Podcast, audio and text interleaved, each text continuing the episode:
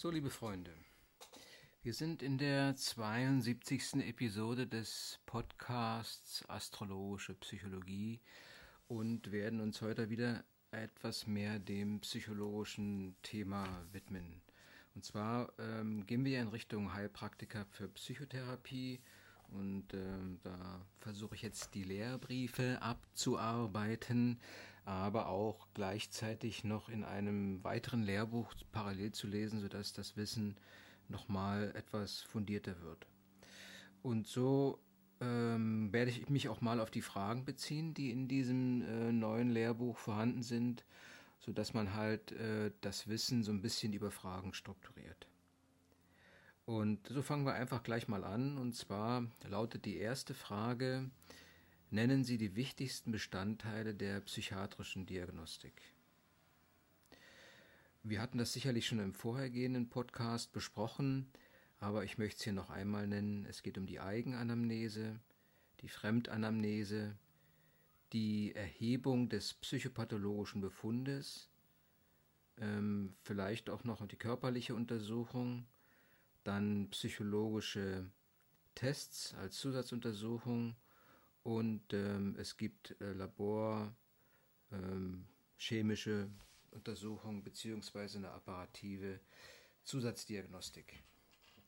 Das wird nicht alles von dem Heilpraktiker durchgeführt, aber es gehört eben zur kompletten Aufnahme der ähm, bestehenden Situation im Patienten. Welche Daten sollen bei der Eigenanamnese aufgenommen werden? Also Eigenanamnese heißt ja, dass der Patient sozusagen sich äußert und ähm, seinen Zustand beschreibt. Und es geht dabei natürlich vorrangig um persönliche Daten, um seine aktuellen Beschwerden, ähm, eventuell, wenn es die gibt, eine Krankheitsvorgeschichte. Ähm, man sollte herausbekommen, ob es auch ähm, Drogen oder Medikamente genommen werden eine Familienanamnese, zu verstehen, ob da vielleicht erbliche Geschichten eine Rolle spielen könnten und natürlich, wenn möglich, biografische Daten, also die Entwicklung der Person auch mal im, in der Bio, von der Biografie her darstellen. Und auf alle Fälle die aktuelle soziale Situation. Das wäre die zweite Frage. Die dritte Frage, ähm, welche Informationen sollten in der Fremdanamnese äh, ermittelt werden. Fremdanamnese heißt jetzt die Hinzuziehung von anderen, vielleicht Verwandten, Bekannten oder anderen Personen, einfach um zusätzliche Informationen zu bekommen und zu sammeln und auch die Patientenaussagen, also die Eigenanamnese, etwas zu ob äh, objektivieren. Ähm, natürlich reicht es nicht und ähm, nun ist die Frage, warum wäre eine körperliche Untersuchung ebenfalls unerlässlich? Ja, man muss eben wirklich sehen, ob es körperliche Ursachen gibt. Ja, und zwar auch körperliche Erkrankungen definieren und finden, ähm, die unabhängig von der psychischen Störung sind. Und vielleicht auf irgendeine Art und Weise auch diese psychische Störung verursachen können. Man müsste auch sehen, ob es konstitutionelle Besonderheiten gibt, die sich auf das psychische Erleben auswirken könnten. Weiß ich, vielleicht Behinderungen oder ähnliches. Man sollte äh, die Diagnose einer hypochondrischen oder ähm, somatorischen Störung sollte äh, vorgenommen werden, ähm, äh, vor allem wenn äh, eindeutige körperliche Symptome vorliegen. Man sollte auf alle Fälle in dieser äh, Anamnese dem Patienten klar machen, dass man ihn als ähm, äh, in seiner Gesamtheit, in seiner körperlich-seelischen Gesamtheit wahrnimmt also den holistischen, die holistische Herangehensweise wählt.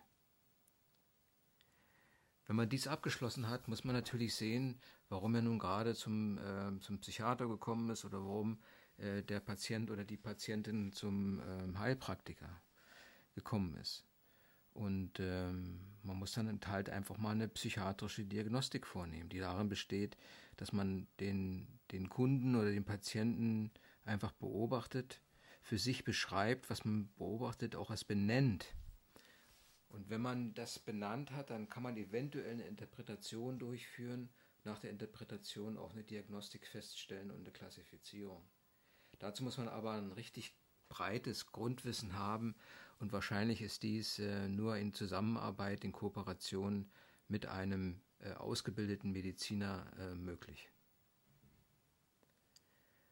Ähm, nachdem man diese allgemeinen anamnestischen Schritte vorgenommen hat, ähm, geht man natürlich etwas in die äh, psychopathologischen Befund hinein und hier sind, ähm, sage ich mal, elf verschiedene Aspekte zu betrachten. Ne, also das ist jetzt, hängt alles mit der Psyche zusammen. Man muss sich ansehen, inwieweit das Bewusstsein intakt ist oder ob Störungen vorhanden sind. Als zweites wäre die Orientierung zu beobachten, ob es hier Störungen gibt. Aufmerksamkeits- und Gedächtnisdefizite sollten betrachtet werden, eventuelle kognitive Störungen, Denkstörungen, Wahrnehmungsstörungen, Sinnestäuschungen. Als sechstes Ich-Störungen, siebte Störungen der Affektivität und eventuell Angstzustände, die da sind. Antriebsstörungen, psychomotorische Störungen und eventuelle weitere wichtige psychopathologische Aspekte. Somatische Aspekte sind ebenfalls zu betrachten. Nun kann man sich fragen, äh, wozu dieser äh, psychopathologische Befund gut ist. Er hat eine ganz äh, große Bedeutung, denn er dient dazu, die systematische Überprüfung und Ermittlung vorzunehmen, ob man sieht, ob der, welche, welche, inwieweit welche Bereiche, inwieweit und welche Bereiche der Psyche ähm, gestört sind oder welche Information, Elementarfunktionen beim Patienten behindert sind, gestört sind und welche ähm, Symptome sich daraus ähm, entwickelt haben. Ja, also das, äh, deshalb ist eben diese psychopathologische Befundsaufnahme so wichtig. Äh, welche Elementarfunktion stützt sich der psychopathologische Befund? Ja, natürlich auf die psychologischen ähm, Elementarfunktionen, ähm, wieder wären das Bewusstsein, die Affektivität, die Ausprägung des formalen Denkens, inhaltliches Denken, auch die Intelligenz, das Ich-Erleben, die Wahrnehmung, der Antrieb, die Orientierung und das Gedächtnis als die wichtigsten Funktionen. Es sind also, sage ich mal, circa zehn Bereiche, die so wie eine Kartografierung ähm, der Psyche des äh, Kunden, Patienten vorgenommen wird. Nun kann man sagen, okay, es gibt äh, formale Denkstörungen. Ja, und wenn man jetzt mal Beispiele dafür nennen sollte und wie häufig das vorkommt, dann kann man einfach sagen, dass äh, formale Denkstörungen sind Störungen des, Denk äh, des Gedankenablaufes, die sich vor allem in der Sprache äußern. Ja? Denn die Sprache ist das Instrument, äh, was anzeigt, wie jemand denkt. Bricht er mitten im Satz ab? Ist verständlich, was er äußert? Oder wie, welche, welches Schriftbild hat er, wie schreibt er? Ist das, was er sagt, gegliedert oder zusammenhanglos? Bleibt er beim Thema oder springt er von einem Thema zum anderen? Äh, formale Denkstörungen sind aber nicht krankheitsspezifisch. Man kann also da auch jetzt nicht unbedingt schon eine Diagnose daraus ableiten. Es ist als nur eine ähm, symptomatische äh, Beschreibung oder eine Beschreibung der Situation erstmal. Ja. So kann man feststellen, äh, diagnostizieren, okay, es gibt eine Denkverlangsamung oder sogar eine Denkhemmung. Ja. Gedanken sind abgerissen, werden nicht zu Ende formuliert oder derjenige oder diejenige ähm, praktizieren ein umständliches Denken, sind äh, sehr eingeengt und fokussieren auf ähm, einen sehr kleinen äh, Bereich. Oder bestimmte Gedanken werden ständig wiederholt. Gedanken werden brechen aus ihnen heraus und zerstören sozusagen einen vorhergehenden Gedankengang oder Sätze.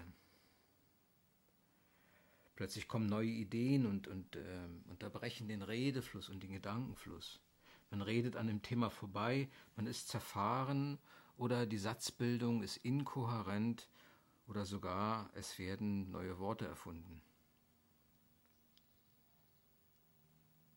Ähm, und ebenso, und da gibt es verschiedene Tests, ähm, kann der Patient verschiedene, sage ich mal, abstrakte Wortwendungen oder Begriffe äh, nicht richtig interpretieren, sondern fasst sie sehr konkret. Das wären jetzt die formalen Denkstörungen, die, ähm, sage ich mal, ähm, im Gespräch schon sich äußern können und anzeigen können, dass es eine kognitive problematische Situation gibt. Was ist nun äh, ähm, ein Wahn ne? und wie unterscheidet sich der Wahn von schizophrenen und depressiven bzw. manischen Erkrankungen? Wir hatten von äh, formalen Denkstörungen gesprochen und jetzt äh, gehen wir halt über zu den inhaltlichen Denkstörungen. Also der Wahn ähm, ist ein Ausdruck einer inhaltlichen äh, Denkstörung. Das heißt, das Ergebnis der Denkprozesse ist verzerrt oder verändert. Bei formalen Denkstörungen sieht man eine gewisse Beeinträchtigung, quantitative Beeinträchtigung. Bei inhaltlichen ähm, Denkstörungen geht es schon um qualitative Beeinträchtigungen. Das heißt also, der Wahn als, als äh, bestes Beispiel dafür ist eine inhaltliche falsche Beurteilung der Realität, an welcher der Betroffenen, Betroffene dann auch entsprechend ähm, ähm, festhält. Er lässt sich da nicht ähm, vom Gegenteil überzeugen und seine Überzeugung steht im Widerspruch zur Wirklichkeit und zur Überzeugung seiner Mitmenschen. Der Wahn ist isoliert und spezifisch und fokussiert immer nur auf eine Sache. ja, und, ähm, und kann das Leben des Betroffenen ähm, beeinträchtigen, aber muss es nicht dominieren. Also ähm, es ist eben eine, eine ganz eingeschränkte, fixierte Sache. Es kann allerdings lebensbestimmend sein. Und dann kann es natürlich, äh, kann dieser Wahn, der auf ein spezifisches Thema ausgerichtet ist, das gesamte Fühlen, Denken und Handeln des Betroffenen äh, beeinträchtigen und beherrschen.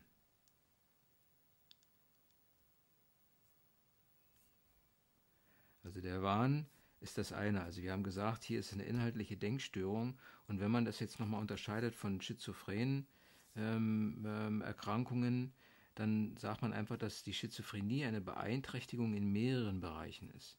Also hier gibt das inhaltliche und formale Denken äh, beeinträchtigt, die Wahrnehmung, die Affekte werden beeinträchtigt, Psychomotorik, Selbstgefährdung kann auftreten bei schizophrenen Menschen und so weiter. Wenn man jetzt äh, nochmal eine Abgrenzung zur depressiven ähm, Erkrankung ähm, äh, und manischen Erkrankungen nimmt, dann äh, gehören die depressiven Erkrankungen in den Bereich der affektiven Störungen und das gibt ein depressives Syndrom. Also auch hier ähm, sollte man ganz klar äh, eine Abgrenzung finden zur inhaltlichen Denkstörung, also zum Wahn. Ja, dies, äh, genau wie das Schizophrene äh, erfasst die Depressive äh, hauptsächlich äh, den affektiven Bereich. Ja. Wenn man jetzt die manische Situation noch, sich nochmal anschaut, dann ähm, geht es auch hier hauptsächlich um affektive Störungen, ähm, die sich letztendlich auf die Persönlichkeit auswirken können, können. Und es gibt diese schwankenden Episoden, manische Episoden genannt, genannt ähm, ähm, es gibt die gehobene, aber auch reizbare Stimmungslage, gesteigerte Aktivitäten, äh, erhöhtes Selbstgefühl und geringes Schlafbedürfnis, erhöhte Ablenkbarkeit.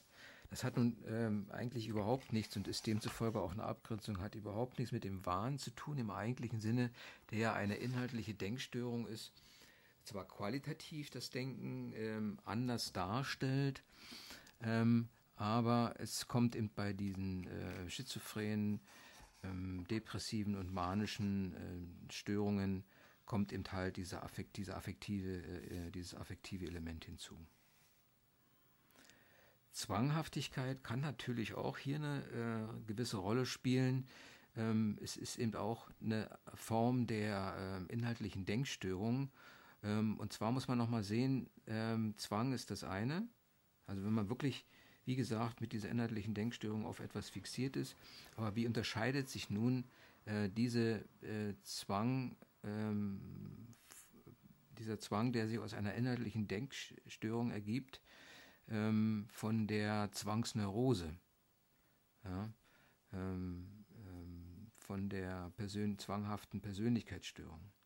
Also wie gesagt, der Zwang ist eine inhaltliche Denkstörung und es werden Ideen überbewertet und Zwänge ähm, die nicht wahnhaft, aber verhaltensbestimmend sind. Das heißt, es werden ähm, ähm, überwertige Ideen oder Zwangsgedanken, Obsession entwickelt und es gibt eine äh, Zwangseingabe.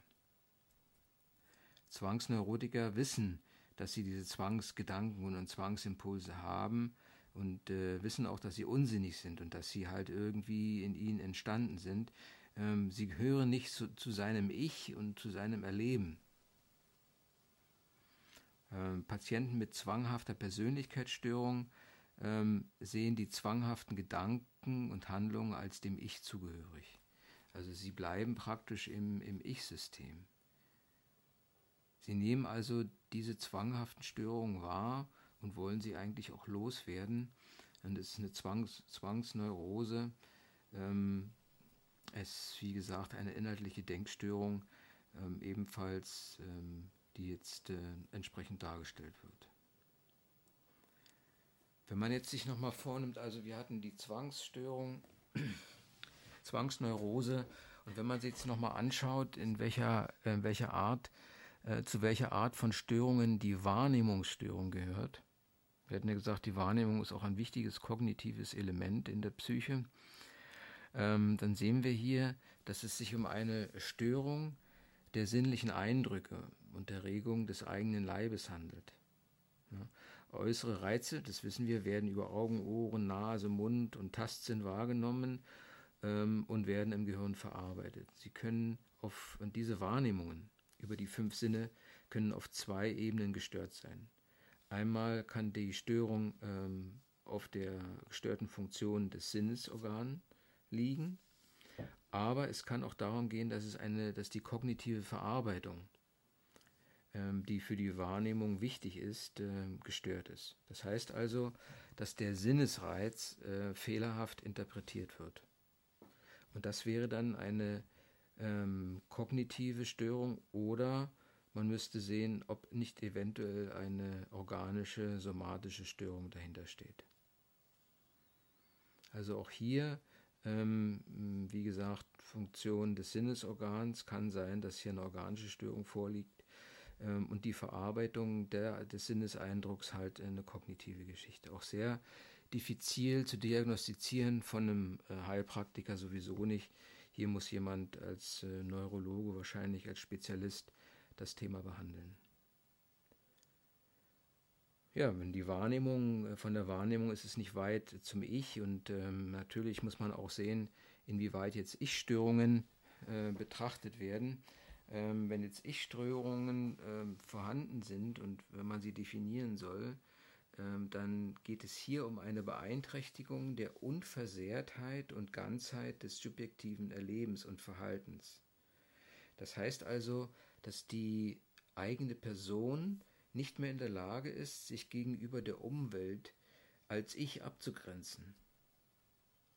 Der Betroffene mit dieser Ich-Störung erlebt seine seelischen Vorgänge als nicht mehr zu ihm gehörig, sondern als von außen und von anderen gemacht, beeinflusst und gesteuert. Er verliert also die Kontrolle über sein Ich, das ist die Ich-Störung. Und ähm, die Folge ist eben ein gewisses Entfremdungserleben. Man empfindet sich ähm, ähm, depersonalisiert, so wie es gesagt wird, und man verliert einfach ähm, ähm, eine Wirklichkeitswahrnehmung seiner eigenen Person. Das kann natürlich bis zu einer psychotischen Ich-Störung führen, ähm, wo man dann ähm, äh, das Gefühl hat, dass, ähm, äh, dass es Gedankeneingebungen von außen gibt, dass man, dass einem die Gedanken, die man hat, äh, weggenommen werden, entzogen werden sozusagen, ähm, dass man jetzt ähm, äh, fremdgesteuert ist und dass sozusagen der Wille auch beeinflusst wird. Ähm, sehr, ähm, sehr psychotische Ich-Störungen, ähm, die dann schon richtig einer intensivsten Behandlung äh, bedürfen. Also die, über die Wahrnehmungsstörung geht es in den Ich-Bereich. Äh, man sollte jetzt nochmal betrachten, ähm, was jetzt diese auf der Gefühlsebene Affektstörungen sind. Äh, Beispiele für Affektstörungen sind zum Beispiel Affektverarmung oder Starre, ähm, man äh, gewisse Deprimiertheiten, man depressives Erleben, ähm, die Vitalgefühle, die man hat, also das Gefühl, man lebt, sind gestört ähm, und man hat gewisse Angst, man hat ein ängstliches Erleben. Es gibt äh, Schwankungen zwischen Euphorie und Dysphorie und ähm, eine gewisse Jammerigkeit kann durchaus auftreten. Also es sind hier Affektstörungen, die als Symptome auftreten können und ähm, die sich ebenfalls über eine gewisse Ambivalenz äußern. Ähm, das heißt also, dass das Erleben den ähm, Gefühlen widerspricht. Man hat man ist gewissen Gefühlsschwankungen ähm, unterworfen, die da als dann ähm, als Effekt, äh, Affektlabilität beschrieben werden.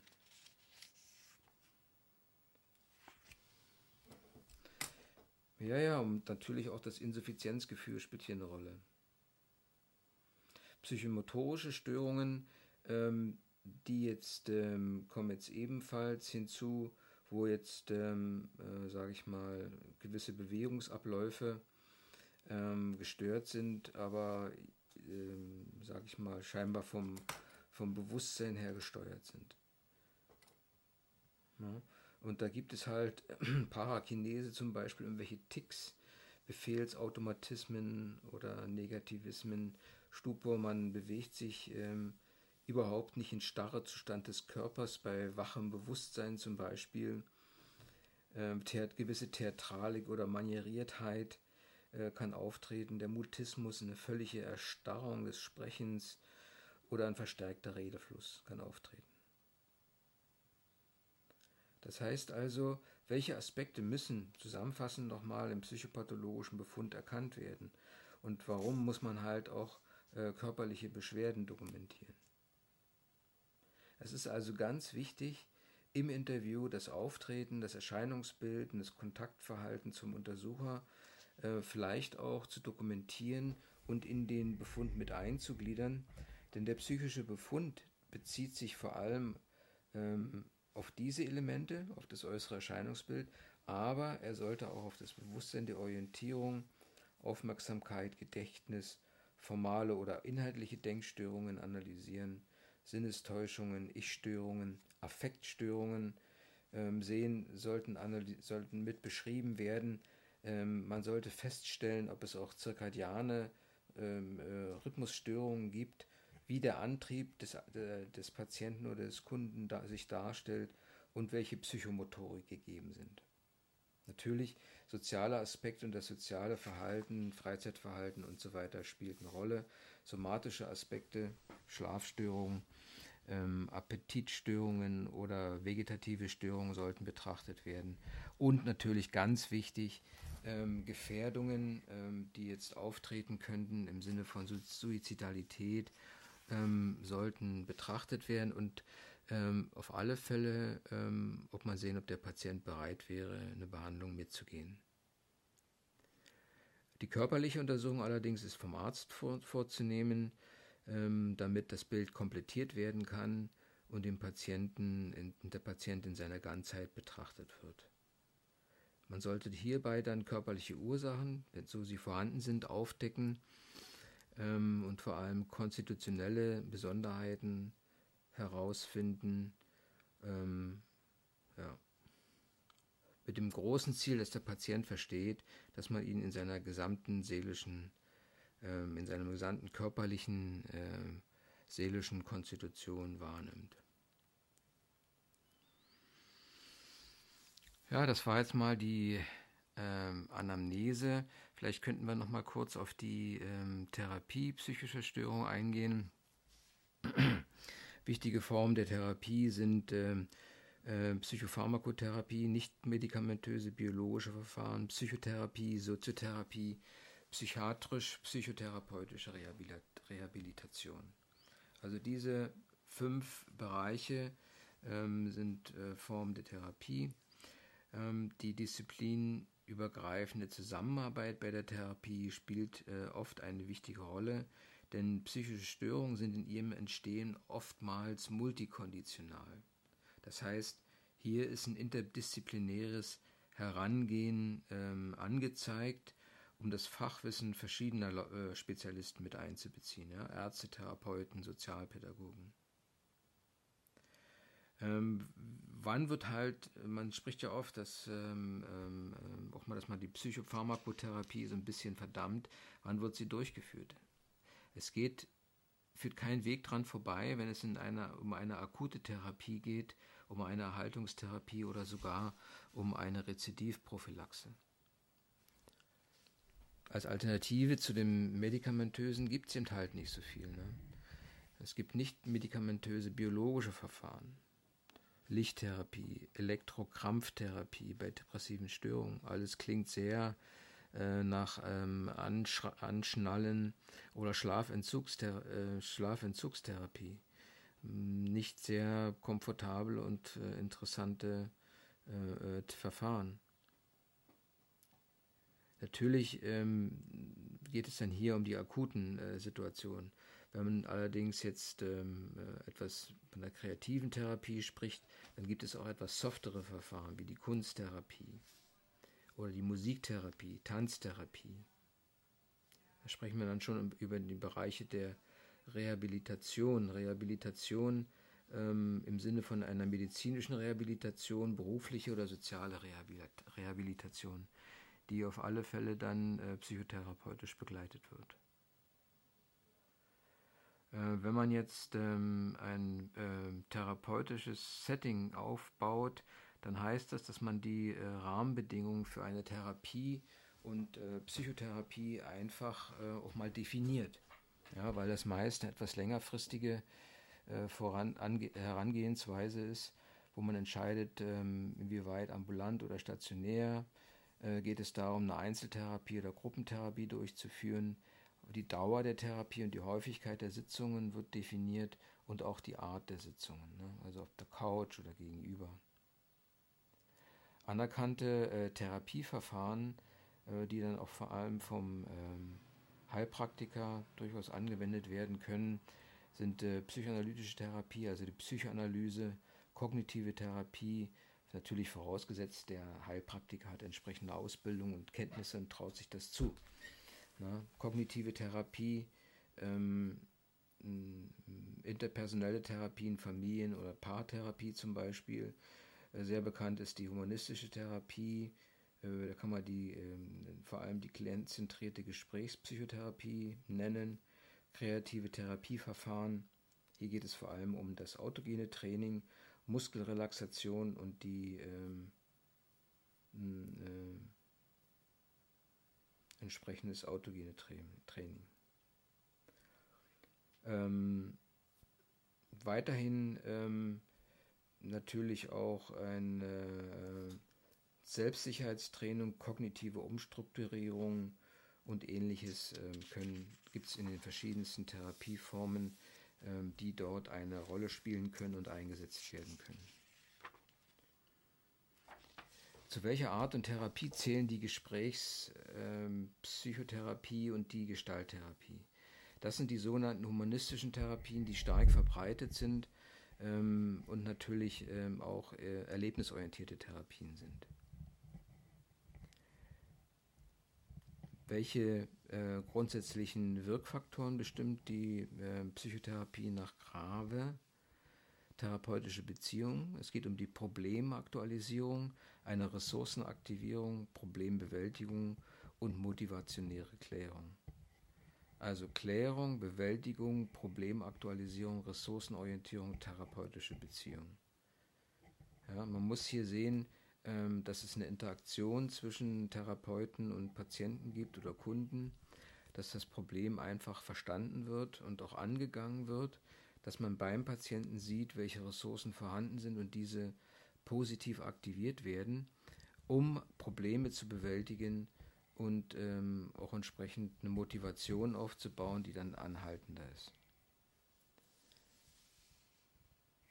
Natürlich müssen, äh, muss der Psychotherapeut ähm, gewisse ähm, Voraussetzungen mitbringen.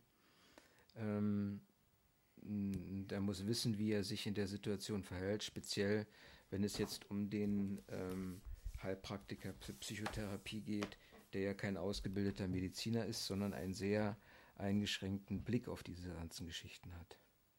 Er muss also wissen, dass er nur bestimmte Störungsbilder behandeln darf Ähm, und vor allem, ähm, wenn er nur eine Diagnose stellt, dann muss er sich davon überzeugen, dass die richtig ist und auch vom Facharzt abgesichert ist. Ähm, in, wenn, er, er, muss das Gefühl haben, äh, wann die Situation kritisch wird und ähm, wenn es für ihn notwendig ist, kompetente Hilfe mit hinzuzuholen, beziehungsweise dem Patienten der entsprechenden Therapie zuzuführen, auch eventuell gegen seinen eigenen Willen. Denn der äh, Psychotherapeut trägt die Verantwortung für die fachgerechte Durchführung der Therapien im Augenblick und sollte sich in regelmäßiger Supervision befinden. Das heißt also, wenn, wenn er äh, sich zumutet, eine gewisse Betreuung oder Behandlung, nachdem jetzt alles geklärt ist, was vorher dargestellt wurde, dann sollte er immer wieder auch den Kontakt zu Kollegen suchen und sich dort ähm, auch mal challengen lassen, herausfordern lassen und sehen, ob er dann noch auf dem rechten Weg ist oder ob da etwas ähm, eventuell verloren gegangen ist in der Betrachtung. Wir hatten es vorhin mal genannt, ähm, ähm, nach dem äh, ähm, die Wirkfaktoren äh, der Psychotherapie nach Grave. Da ging es um die Ressourcenaktivierung. Na klar, äh, Ressourcenorientierung und Aktivierung geht darum, beim Kunden, Patienten die Fähigkeiten und Stärken des Klienten zu benennen und zu fördern. Das hilft, das Selbstvertrauen zu steigern und ähm, hilft in der Motivation, Verantwortung für das Handeln zu übernehmen und natürlich auch die Fähigkeit zu entwickeln, Probleme zu lösen. Und die Problemlösung ist, wie gesagt, ein wichtiges Thema, ähm, ähm, aber die Probleme werden ja oftmals nicht gesehen. Demzufolge müssen die halt äh, beim Kunden oder beim Patienten erstmal aktualisiert werden. Das heißt also, diese unbewussten Probleme oder Konflikte werden aktualisiert, werden erlebbar gemacht und wahrnehmbar für den Kunden. Das ist der erste große Schritt, der gemacht werden muss, äh, was natürlich auch oft mit unangenehmen äh, Gefühlen verbunden ist. Und hier spielt, ähm, spielt die Erfahrung des Therapeuten und das, und das Gefühl, die Empathie des Therapeuten eine große Rolle, denn er muss sehr geschickt sein, damit der Klient von der, äh, von der Auseinandersetzung mit seinen Problemen auch profitiert und von sich heraus auch Lösungswege entdeckt. Ja. Das heißt also, dass, ähm, ähm, ähm, dass, dass, er, ähm, dass, dass der Therapeut in gewisser Form auch Reize setzt, die ein Verhalten beim Klienten äh, provozieren im weitesten Sinne, ähm, in, aber jetzt im positiven Sinne, dass er bereit ist, mit den Ressourcen, die aktiviert wurden, äh, das Problem anzugehen und äh, in die Konfrontation mit dem Problem zu gehen, es nicht wegzudrücken, sondern wirklich zuzulassen und es einer Lösung zuzuführen. Wichtig dafür ist eben, dass ähm, der Therapeut einfach auch die Imagination ähm, des Klienten ähm, aktiviert, der auf diese Art und Weise sieht, okay, ich kann das entsprechend lösen ich bin dazu in der Lage. Ja, und das wäre mal, sage ich äh, jetzt im Großen und Ganzen, die Übersicht, Anamnese, äh, Therapie, ähm, welche Entscheidung sollte ein ähm, Heilpraktiker für Psychotherapie fällen, wenn es darum geht, einen Patienten entsprechend zu diagnostizieren oder einfach den Erstkontakt aufzunehmen, was ganz wichtig ist. Er muss also seine Grenzen kennen und ähm, er kann seine Grenzen eben nur kennen, wenn er weiß, okay, hier geht es um eine Krankheit, das ist der Moment, äh, wo äh, ein Arzt eingreifen muss und wo die Unterstützung eines Spezialisten erforderlich ist. Also es geht hier darum, äh, ging jetzt in dieser Folge darum, dass der äh, Heilpraktiker für Psychotherapie weiß, wo lernt, wo seine Grenzen sind sie auch benennen kann, um auf diese Weise Schaden vom, äh, vom Kunden, vom Patienten ab, abzuhalten. In diesem Sinne, meine lieben Freunde, das war wirklich jetzt wieder ähm, ähm, Heavy Content, würde ich sagen, hinsichtlich der äh, Psychotherapie. Astrologie gerät ein bisschen in den Hintergrund im Augenblick, aber wir arbeiten parallel an schönen neuen Gedanken. Ähm, ja, das war wie gesagt der 72. die 72. Episode schon und ich hoffe auch hier war vielleicht wieder mal so eine kleine Anregung mit dabei, Ähm, bleib dran, wünsche dir alles Gute, werde ein guter Psychologe oder Astrologe oder ganz einfach astrologischer Psychologe. Wobei hier, mir kam ein, hier kam mir ein neuer Gedanke, weil vor allem äh, mit der ganzen Alterspunktprogression, die da beim Huber dargestellt wird und auch bei anderen ähm, astrologischen Psychologen oder psychologischen Astrologen, ähm, die Biografie spielt eine große Rolle. Und wenn man jetzt in die Anamnese reingeht, auch hier spielt die Biografie eine große Rolle. Das heißt also, ähm, äh, wenn man, aber sie ist eben nur ein Teil der Anamnese. Ne? Demzufolge kann, ähm, kann die biografische Arbeit, wenn sie sich auf, der Astro auf astrologische, ähm, sage ich mal, Erfahrungen beruft, ähm, ein sehr guter Punkt sein, ein sehr guter Startpunkt sein, um in der Psychotherapie dem, dem Kunden bzw. dem Patienten dabei zu helfen, Probleme zu erkennen und Probleme hm, entsprechend anzugehen. Also nach dem grabischen Modell ähm, kann man dazu äh, beitragen, ähm, dass, ähm, äh, dass eine therapeutische Beziehung aufgebaut wird, dass es eine Grundlage dafür überhaupt gibt, was ja das äh, Geburtshoroskop sein könnte. Dann könnte man rein auch mal eine völlig andere Sicht darstellen, Probleme aktualisieren, die sich aus dem äh, Geburtshoroskop ergeben, also aus der äh, Konstellation der verschiedenen ähm, Planeten und Sterne. Ähm, und natürlich, und das ist ganz wichtig, ähm, äh, weil ja das Geburtshoroskop oder die Radix auch eine energetische Beschreibung ähm, des Zustandes des einzelnen Menschen ist, kann man auch gewisse Ressourcen beschreiben und aktivieren, die bei der Problembewältigung, die natürlich auch im Horoskop entsprechend mit angesprochen werden, äh, helfen können. Ja? Und das bringt zu einer grundlegenden Motivierung in der Kooperation. Ähm, denn die Compliance spielt eine große Rolle im Gespräch mit dem Patienten. Er muss einfach sehen, okay, es gibt Ressourcen in mir und der, der, das, das Gegenüber oder der Gegenüber ist in der Lage, diese Ressourcen zu aktivieren, um diese äh, Probleme, die ein, wie große schwarze Wolken über einen hinwegschweben, dass die äh, einfach vertrieben werden können, um wieder den blauen Himmel mit der schönen Sonne, so wie heute, zu sehen, äh, dazu in der Lage ist. Gut, ge genug geplappert, es geht jetzt weiter. Alles Gute, wünsche dir noch einen schönen Tag. Okido.